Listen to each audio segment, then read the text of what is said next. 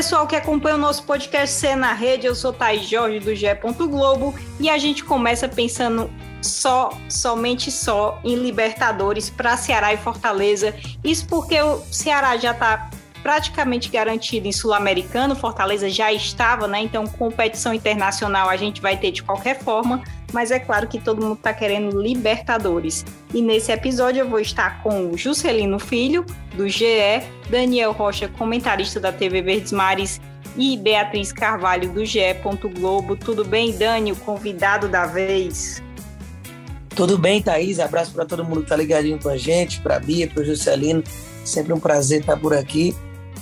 Uma rodada que foi boa só para um lado, né? No caso, o Ceará venceu, o Fortaleza não. Mas os dois estão ali firmes em busca desse objetivo, que é, como você falou, a Libertadores, né? Porque Sul-Americana, é, Fortaleza já é garantida há um tempo, o Ceará também se firma e acaba que o pensamento é olhando para cima. E por que não, né? Faltam aí três rodadas para concretizar esse objetivo. Juscelino, bem-vindo. A gente está gravando sexta-feira pela manhã, então deu certo você aqui. Fala, meu povo, beleza? Tudo em paz? Tudo tranquilo? Pois é, né? Vocês tinham mudado. Foi, foi golpe para me tirar. Foi, fiquei sabendo, Beatriz me contou. Mas tudo bem, então vamos embora. Vamos falar desses cálculos. Eu achei legal, Thaís, tu falando. Ah, vamos calcular. Aí eu fiquei pensando assim, porra, não tem ninguém de exatas aqui. O pessoal é todo de humanas. Mas vai ser divertido, simbora. E Biazinha, bem-vinda, Bia. Valeu, Thaís, Juscelino, Dani, todo mundo que tá ouvindo. Pois é, Juscelino, a gente te tirou. Mas aí a CBF botou de volta, né? Que botou esse jogo na quinta-feira pra gente comentar agora. É, eu contratei um é. advogado é. de um time que eu não vou dizer qual foi. Pois é. E esse momento muito bom, bom para o futebol cearense, né? Das duas equipes brigando pela Libertadores. A gente vem fazendo essas contas há um bom tempo aí, né? E agora ver essas rodadas, a rodada final chegando cada vez mais perto e os dois também bem perto de confirmar essa vaga, é disso que a gente fala. Bora lá falar de futebol. Quando a gente fala aqui de fazer cálculos, né, vamos explicar logo esses cálculos para quem está escutando. A gente está trabalhando com a possibilidade de G8, porque o Atlético Paranaense já ganhou a Sul-Americana, certo? E estamos trabalhando com média histórica. Então vamos lá média histórica de Libertadores na, na questão de pré-Libertadores. G8, 55 pontos, certo? Agora, pensando na fase de grupos, G6, 59 pontos. Então, vamos lá. Ceará vem embalado com Thiago Nunes, tem 49 pontos, Daniel Nesse caso, precisaria de mais seis pontos para o G8 e vencer todas para o G6, Dani. Então, assim, a gente tem essa perspectiva. O que dá para tirar da atuação contra o Corinthians, essa vitória por 2 a 1 e esse espírito né, que o time ganhou, principalmente dentro da Arena Castelão? Olha, sem dúvida nenhuma que o momento do Ceará ele é espetacular. Nenhum período, em nenhuma sequência, desde que o time voltou para a primeira divisão, né, disputando pela primeira vez em 2018, dessa última chegada à Série A, o time venceu cinco jogos seguidos jogando na Arena Castelão, né? E é o que aconteceu agora, nesse recorte mais recente. Então tem virado realmente um verdadeiro alçapão. Isso nos leva a crer que no último jogo dentro de casa, que é contra o América Mineiro, daqui a duas rodadas, na penúltima rodada, o Ceará deve ter mais uma vez casa cheia, como teve agora contra o Corinthians, e que, digamos que para pensar numa média de pré-Libertadores, vai ter que beliscar pelo menos mais uma vitória, ou contra o Flamengo ou contra o Palmeiras. O que mata é o peso desses é, oponentes aí, né? A questão é, os times vão decidir a Libertadores agora no sábado. Então, tanto no brasileiro eles já devem estar tá meio que largados, ganhando ou não ganhando. Que vai depender se vão estar tá motivados, se já vão estar tá pensando no ano que vem, enfim, tem totais condições de acabar beliscando esses pontos. Mas a atuação contra o Corinthians, o que fica é que o time, sem fazer uma partida brilhante, ganha de um grande time que está, inclusive, brigando por esse objetivo de Libertadores de forma direta né, no Campeonato Brasileiro. E antigamente a gente viu o Ceará até jogar bem e não vencia. Empacava na deficiência nas finalizações, não era nada efetivo, ou entregava o gol numa bobeira lá atrás. Então agora a gente está vendo o contrário. Quando joga bem, ganha, atropela, como fez contra o rival Fortaleza no 4 a 0 e até quando não joga tão bem, escapa de um tropeço, tomando um gol ali aos 38, 39 com o empate do Roger Guedes, e ainda tem forças com o herói improvável Ione Gonzalez, é, parece estar acordando para a vida agora nos últimos jogos. Thiago Nunes aí é, recuperando meio mundo de gente nesse time do Ceará. Então, realmente é uma vitória simbólica que impulsiona ainda mais e motiva né, para essa próxima rodada, que é ninguém menos que o Flamengo lá no Maracanã. Né? Ju, você fez o Thiago Nunes, né, para o GE, a coletiva dele, e foi muito importante ele ter falado aquilo que Sul-Americana já é algo grande para o Ceará. E agora, pés no chão, humildade, né, para pensar no Libertadores. E aí eu queria que você analisasse é, o Thiago Nunes em si, né? É, foi um cara que chegou após a saída do Guto, é, não vinha de um bom histórico no Grêmio, mas parece que ele entendeu essa dinâmica do Ceará, como o Dani falou aí do Ione, conseguiu recuperar alguns jogadores e você percebe é, que o Ceará é um novo time com ele, né? É, como o Dani falou, não foi uma atuação brilhante contra o Corinthians, mas o Ceará parece ter conseguido é, essa objetividade de resultados, né? Eu não sei se vocês concordam com isso, porque antes o, Ceará finalizava, finalizava, o gol não vinha e parece que agora o time entra concentrado 90 minutos mesmo para trazer a vitória, algo impressionante. E aí eu queria que você avaliasse assim, o que é que o Thiago Nunes fez para dar essa liga nesse time mesmo, sabe? é aquele negócio, deixa o homem trabalhar, né? O começo, de fato, foi, foi bem ruim. Agora, eu cheguei a ver no, no Twitter, não, não sei quem colocou no Twitter, mas que o Thiago Nunes tinha menos partidas que o Guto, mas que já tinha mais pontuação do que o Guto. Que o Guto tinha deixado o, o, o Ceará em décimo, o Thiago Nunes agora está em oitavo. Cara, é tempo. É tempo. O começo do trabalho do Thiago Nunes no Ceará foi bem ruim. A gente acompanhou os números e tudo mais. A, a expectativa era, óbvio, de melhora, porque se piorasse, o time ia flertar com zona de rebaixamento o tempo inteiro. Mas, com o tempo, a missão dele, ele bem tinha falado lá no início, né? Deixar o Ceará numa posição confortável para permanecer por mais um ano na Série A, depois pensar em outros objetivos. Uh, acho que a Beatriz até colocou no TR do GE, falando que uh, uh, um dos objetivos, ou foi tu, Thaís, não lembro. Um dos objetivos era recuperar jogadores entre eles, por exemplo, o Ione Gonzalez, aí o rapaz vai lá e mete um gol para vencer o time do Corinthians. Tudo é questão de tempo. Você tem que dar tempo para o treinador conseguir fazer o trabalho dele direitinho. Filosofia de, de futebol brasileiro a gente sabe, né? O primeiro, primeiro culpado é sempre o treinador, porque você só demite um. Você não demite o time inteiro, né? Quando as coisas não estão funcionando, quando as coisas não estão rendendo. Mas com o Ceará, acho que foi justamente isso.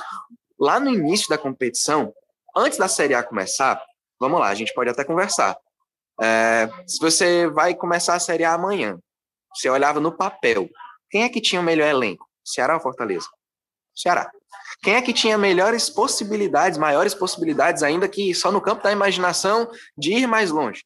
Ceará ou Fortaleza? Ceará. Só que começou do lado, é, é começou de um jeito bem ruim para o vovô. Fortaleza começou voando, voando, e o Ceará tentando se encontrar. Agora, nessa reta final, uh, uh, inverter um pouquinho, né? O Fortaleza está vivendo um momento para lá de, de, conturbado, bem ruim, mas ainda assim está lá na frente, manteve uma, uma gordura espetacular no início, da, no início da Série A. E o Ceará não, o Daniel falou, o momento do Ceará é espetacular. E é. E aí, assim, é, é, essa questão de você dar tempo funcionou muito bem para o Ceará. Que bom que funcionou, que bom que os jogadores assimilaram a ideia do Thiago, que bom que a torcida também está comparecendo, porque, enfim, você ganha no seu estádio, torcedor é o 12 jogador. E agora que o pessoal voltou, uh, tem feito um papel brilhante. E eu só queria uh, pontuar uma coisa em relação ao que o Daniel estava dizendo sobre os adversários e tal, que ah, vai pegar o, o G4 sem o, o, Atlético, né? Pegou o Corinthians e ainda tem o, o Flamengo e o Palmeiras. Bicho, eu não sei se vocês concordam comigo, mas assim, se eu sou, sei lá, sou o presidente do Flamengo ou do Palmeiras, meu time ganhou ou não a Libertadores, mas vai, meu time ganhou a Libertadores. E tem mais três rodadas ali pela frente no Brasileirão. Eu tô com meu segundo lugar, com meu terceiro lugar garantido. Eu dou férias para elenco.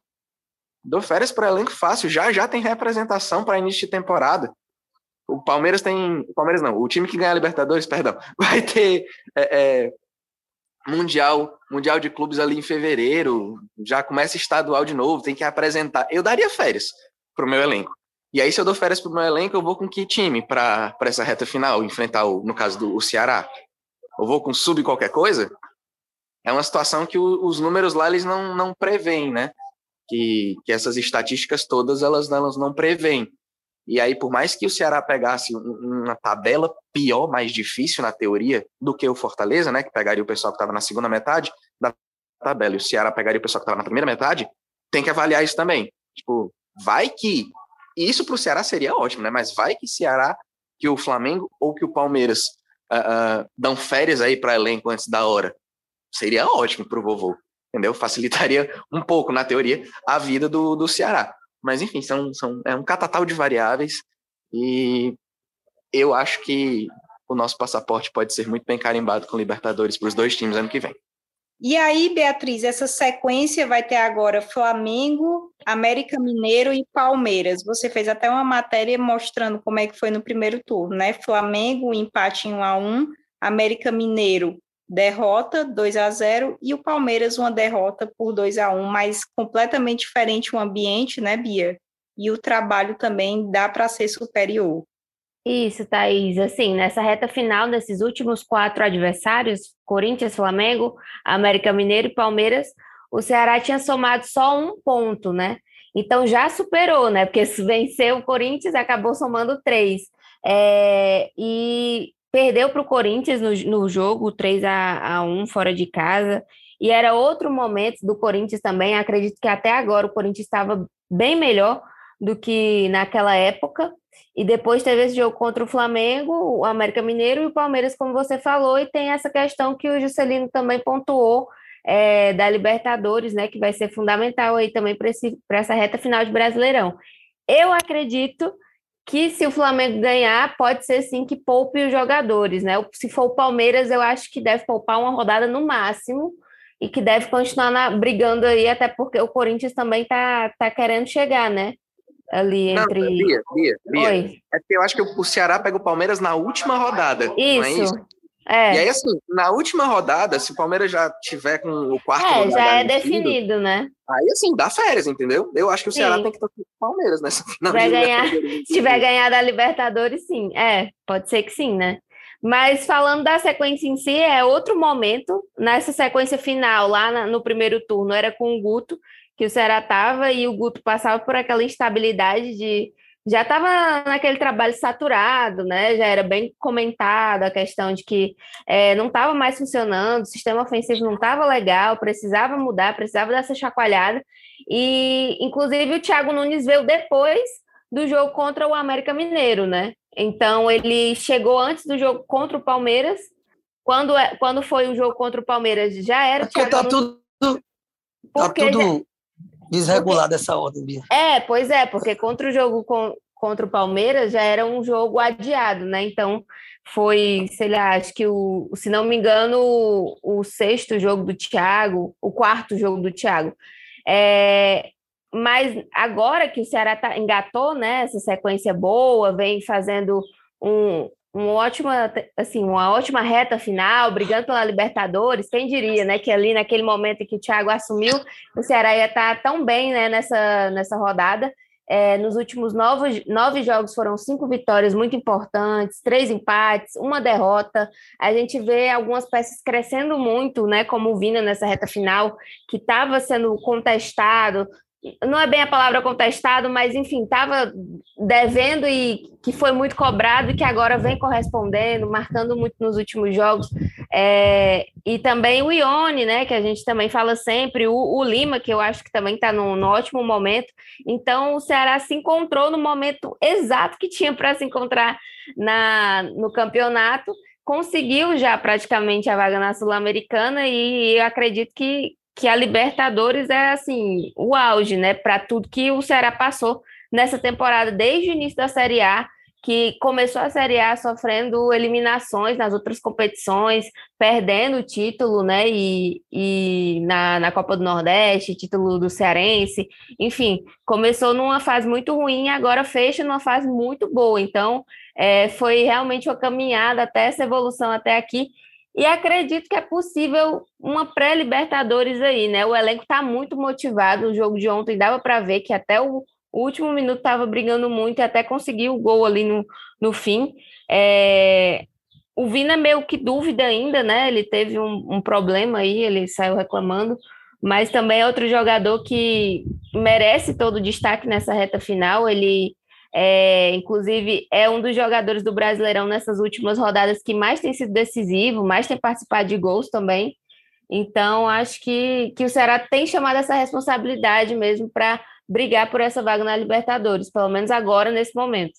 Se a gente fala de Ceará muito bem, tem Fortaleza vivendo uma instabilidade muito grande.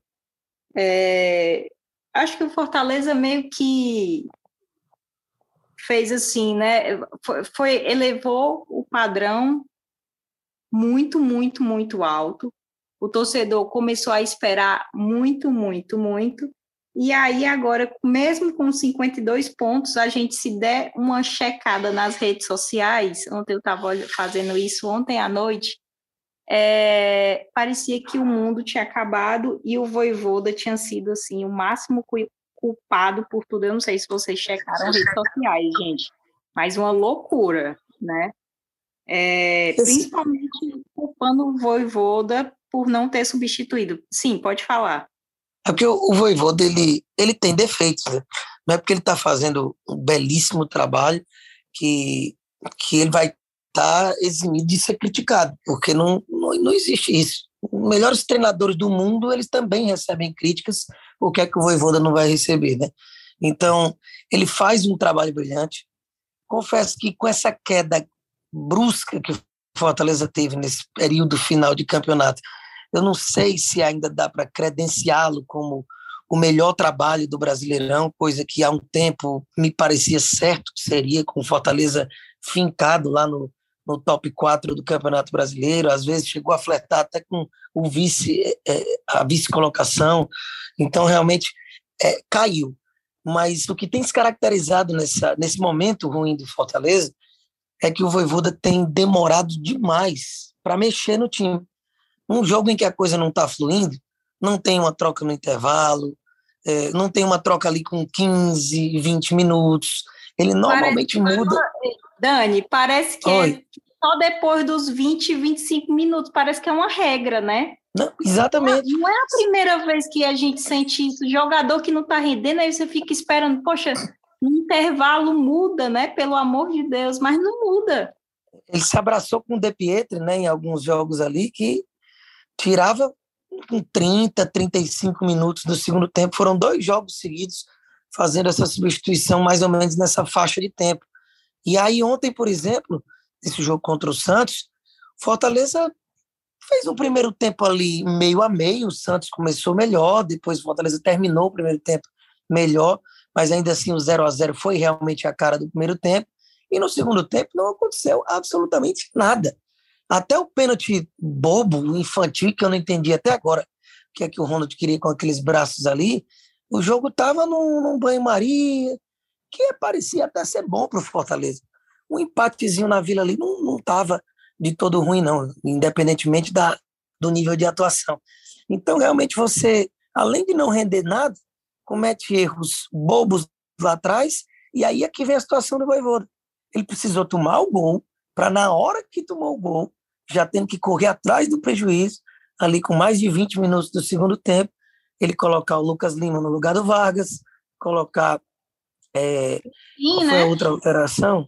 Crispim a outra altera... também. O Crispim, o, o Crispim, Crispim que tinha toda a expectativa de ser titular. Então, realmente, ele foi colocar esses jogadores que se imaginaria até que pudessem ter sido titulares, é, já quando está perdendo o jogo, uma segunda metade de segundo tempo, Então, realmente, às vezes, não, não dá nem tempo do time produzir aquilo que na cabeça dele vai melhorar quando ele faz as alterações. Então, para mim, esse é o principal problema do Voivoda e que tem se caracterizado nessas últimas rodadas. José, eu vejo muita, muita gente, e essa pergunta é até para todos, né? Eu, vi, eu vejo muita gente, assim, umas pessoas reclamando da diretoria, questão de falta de contratação. Ah, eu avisei que o elenco estava enxuto demais. E eu vejo torcedores que falam assim: calma, estamos com 52 pontos, isso também é fruto de um ano, né?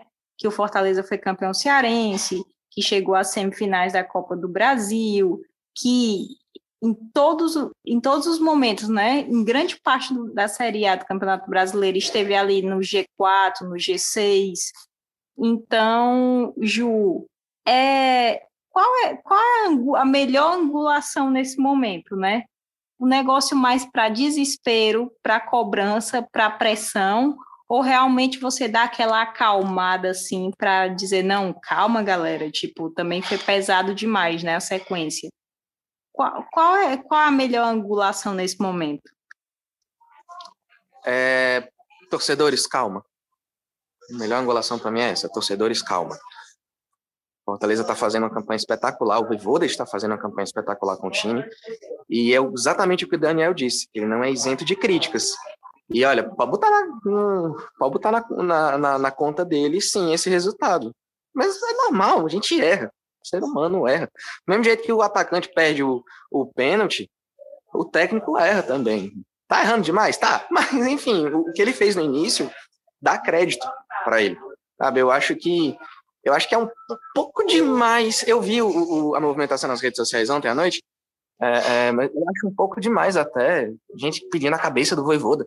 Torcedores, calma. Muita hora nessa calma.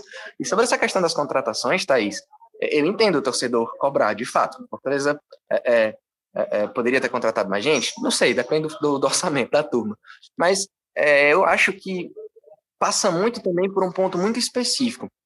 As contratações que o Fortaleza fez com o campeonato rolando, elas não funcionaram. Tipo, quem chegou não foi titular, não, não teve um momento bom, não, não funcionou. Me ajudem. É, Lucas Lima, por exemplo, foi um cara que, que chegou um pouco questionado e tal, e não se ficou como titular em, em, em, alguns jogos, ok, mas assim, não teve aquele momento todo. Por exemplo, eu acho que uma grande decepção foi o Edinho, também. Sim. Edinho não, não funcionou, em momento nenhum. O Ângelo, né, também. Como é? O Ângelo também, deixa é. Pois é, foram, foram contratações que não, não funcionaram com o campeonato andando se lá no começo é, é, trouxe, por exemplo, Crispim, que funcionou bem pra caramba, o Pikachu, que deu muito certo, Fortaleza fez contratações naquela época que foram muito pontuais e, e certeiras. Dessa vez não rolou.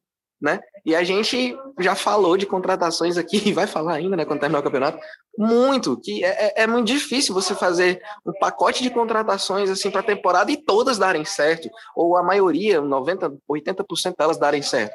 As do Fortaleza deram muito certo no início da temporada.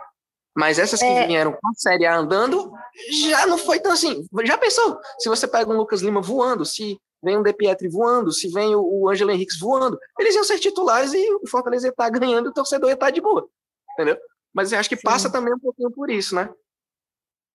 E eu acho assim que também as contratações que foram feitas no início do ano e que deram tão certo, deram muito certo com o Voivoda, porque antes, quando a gente viu o time com o, Eder, o Anderson, por exemplo, não era tão encaixado e não tinha tanta potência quanto teve ali no início do, da Série A com, com o técnico argentino. Então, acho que, que são momentos, futebol é momentos, né, como diria. É, não tem uma fórmula exata, né? Não tem uma fórmula matemática. É, eu queria agora perguntar para o Daniel, ele falou muito do, dessa questão das, das substituições, né, Dani? É, o que mudar na questão, assim, nós já, é como você falou, o Voivoda era um técnico revelação, é, avassalador no início, mas agora ele já está consolidado no time, tem que pensar numa Sul-Americana, numa pré-Libertadores, numa fase de grupo da Libertadores. Como mudar essa leitura de jogo? Porque isso aí é tudo uma questão de leitura de jogo, né, Daniel? É, de você perceber aquele cara que está abaixo, vou mudar. É, vou tentar um novo esquema, vou tentar uma nova forma de jogar. Então, é, você, assim, como é que vai ser, por exemplo, nas próximas competições, entendeu? Eu acho que é o seguinte, inclusive é curioso porque a, a principal característica positiva do Voivoda naquele início avassalador, aquele primeiro turno de Campeonato Brasileiro, é, era exatamente a resiliência dele, a capacidade que ele tinha de passar por cima dos problemas durante o mesmo jogo. Fortaleza dificilmente ele jogava um jogo inteiro ruim, ele jogava um tempo. Ou ele começava muito bem e aí caía na segunda etapa, ou quando nada dava certo no primeiro tempo, ele já vinha no intervalo com alguma modificação e o Fortaleza mudava da água para o vinho dentro da partida. Então ele conseguia passar por cima dos problemas que o jogo te oferecia. E é justamente isso que está pegando agora nesse momento. Só que ao contrário, a gente não está conseguindo vê-lo com a mesma com a mesma capacidade de mudar o jogo dentro do, da mesma partida, de conseguir transformar uma atuação ruim numa atuação boa. E tem irritado ao torcedor porque não tem tido a tentativa. Se digamos que ele mudasse, mas não desse certo, não surtisse efeito, mas o que tem impactado agora nesse momento é que eu não sei se ele tem perdido a confiança em algumas peças, se o desgaste excessivo por essa temporada exaustiva demais do Fortaleza, chegando quase que ao limite em todas as competições que disputou, foram pelo menos até as semifinais. Então, realmente, é, a coisa pode estar pesando. A questão do elenco curto, lá no começo, pode não fazer tanto efeito, porque está todo mundo voando fisicamente. Então, às vezes, ele não tem nem tanta necessidade de rodar tanto. Mas nesse momento, em que até os jogadores que não jogam como titulares frequentemente já estão sentindo a questão física nesse fim de temporada, ele pode ficar com menos opções. Ele pode olhar para o banco e se sentir um pouco ali de mãos atadas e não ter a confiança necessária para lançar alguns jogadores. E outro ponto é que é, você não vê variação. O Fortaleza deu tão certo com esse 3-5-2, com esse esquema que o Voivoda lá no Campeonato Cearense ainda, na reta final, conseguiu implementar e que deu muito certo já desde então, de que o Fortaleza foi ficando conhecido. As equipes vão percebendo como é que o time joga. E aí é que você precisa ter variação de jogo. E isso o Fortaleza não tem. Tudo bem que para isso você tem que ter peças. E aí já cai no problema que eu estava falando agora anteriormente. Mas ele é pago para isso. Ele se mostrou ser um grande treinador para exatamente também saber se desvencilhar desses momentos. E, infelizmente, o Fortaleza tem se tornado um time pragmático. Até mesmo se você pegar a última vitória contra o Palmeiras agora na rodada retrasada, não foi um jogo brilhante. Então vem de uma sequência de cinco jogos sem vencer, ganha esse jogo aos trancos e barrancos e de repente volta a perder para um Santos que não está encantando também. Então preocupa essa reta final do Fortaleza por todos esses motivos. É, a sequência do Fortaleza tem Juventude, Cuiabá e Bahia. No primeiro turno foi horrível, né? Contra esses times. É, realmente poucos pontos conquistados, uma fase de instabilidade. Beatriz Carvalho, é, o que fazer para evitar isso? A gente sabe que o torcedor não abandona, promete está prometendo lotar também a Arena Castelão, né, contra o Juventude, é, mas do que você viu da atuação contra o Santos, né? E aí eu vou te perguntar, sendo bem sincera, o que é que dá para tirar de bom, se é que deu para tirar de bom alguma, algumas coisas dessa, desse, desse jogo? Thaís, eu acho que o segundo tempo contra o Santos foi muito ruim do Fortaleza, né? Especialmente porque não criava nada. No primeiro tempo, a partir dos 20 minutos, tentou dar uma melhorada, conseguiu chegar com algum, alguns lances ali. O Pikachu é, cruzando algumas bolas para o Robson e para o David e ameaçando, mas no segundo tempo não tinha quase nenhuma evolução, e eu acho que passou muito por essa questão que vocês já falaram muito bem das substituições que demoraram muito para acontecer e, e, que também veio na hora do, do pênalti e, e, que o time meio que se perdeu, bagunçou ali também depois que estava em desvantagem. É, e também passa também da questão do adversário, né? Que o Santos estava, é, apesar de muito desorganizado também, passou aí mais para cima, querer realmente confirmar a vitória, e o Fortaleza acabou baixando as linhas e deixando ali como estava mesmo, não teve o poder de reação que geralmente o Fortaleza mostrava ter, né? É, essa questão que o Daniel falou, que mudava uma peça, é, fazia alguma coisa, modificava alguma coisa no sistema que para o final do jogo conseguia ter de novo o ímpeto, ter de novo o ritmo, conseguir produzir alguma coisa em campo. E é isso que a gente não vem, não, não acaba vendo nos últimos jogos, né? E que tem complicado bastante é, a situação do Fortaleza na tabela, até porque foi uma sequência de jogos aí em que o Fortaleza poderia ter confirmado logo esses pontos, não precisava chegar nesses últimos três jogos nessa situação e acaba chegando. Mas, por outro lado, também a boa notícia é que vai poder contar com o Lucas Crispim, né, que já estava recuperado de lesão, foi relacionado, entrou no segundo tempo. É, não fez uma grande atuação também, né, mas também é, entrou no lugar do Pikachu, fazia umas variações ali nos dois lados do campo, e acho que nos, outros, nos próximos três jogos ele já pode estar numa fase melhor, assim, né, para começar entre os titulares e contribuir ainda mais, tendo de novo a dupla Crispim e Pikachu para fazer ali aquela, aquela ligação, né, trabalhar aquele meio campo que eu acho que foi muito que faltou nesse jogo contra o Santos. Excelente, Bia. E aí, pessoal, a gente fica acompanhando, né, Ceará, Fortaleza, essa busca por Libertadores. Lembrando que os times, né, eu já acho que alcançaram de alguma forma o objetivo que era sul-americano, então é sempre querer mais e mais e mais. É, embora o Fortaleza venha nessa instabilidade, 52 pontos, muito bom, o Ceará também 49 pontos, embalado, então a gente vai acompanhar tudo isso. E também é, semifinais do Cearense Feminino, as finais também, tá na no finalzinho da competição, a gente está acompanhando também a Taça Fares Lopes, né? Calcaia e Casa estão aí em busca dessa vaga na Copa do Brasil.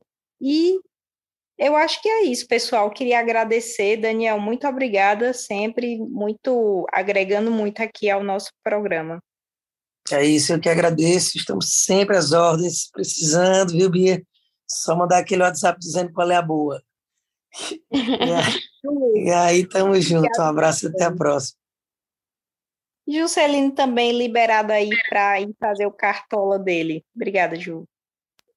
É, pois é, tem o cartola ainda. Ei, Bia, é, a gente está saindo um pouquinho atrás, viu? Porque Oi. a gente, eu e tu, a gente está saindo um pouquinho atrás, viu? Porque Thaís e Daniel falam espanhol.